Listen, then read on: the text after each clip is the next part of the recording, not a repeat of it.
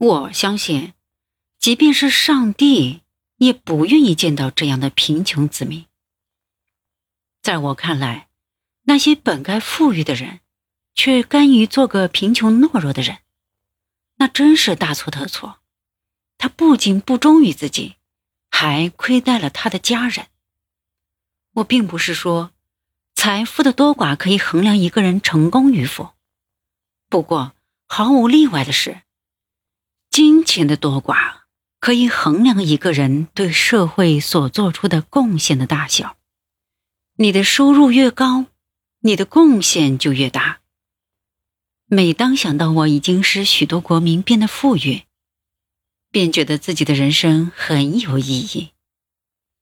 我坚信，上帝绝不会为撒旦之流铸造出钻石。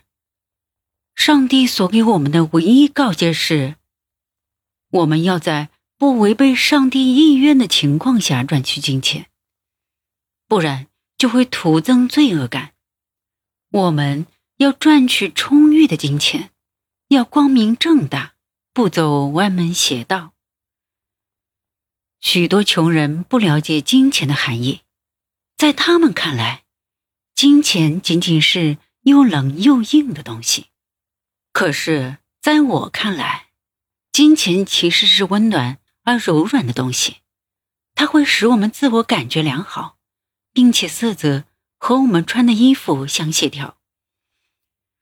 我之所以是现在这个样子，凭借的是过去的信念。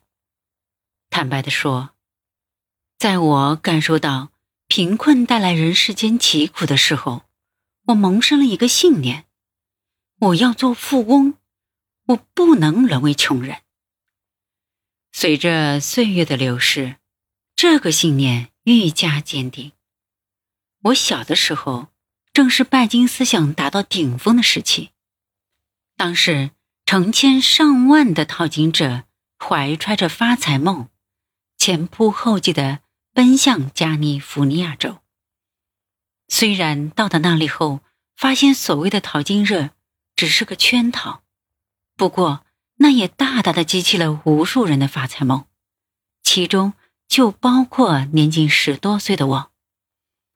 当时我的家境非常贫困，很多时候只能凭借好心人的接济才能度日。我的母亲又是一个极富自尊心的人，她期望我能担起长子的责任，帮她一起照顾好这个家。在母亲的期待和教诲下，我养成了一种强大的责任感。我立下誓言：我要赚钱，我没有权利沦为穷人。我要用自己创造的财富，让家人过上好日子。在我年少编织的发财梦中，金钱不仅仅是改变家人命运的工具，还是换取尊严和社会地位的工具。通过明智的消费，将金钱变成更有意义的东西，这比豪华的住宅、华丽的衣服更让我兴奋。对于金钱的深刻理解，让我更加坚定，我一定要成为富人。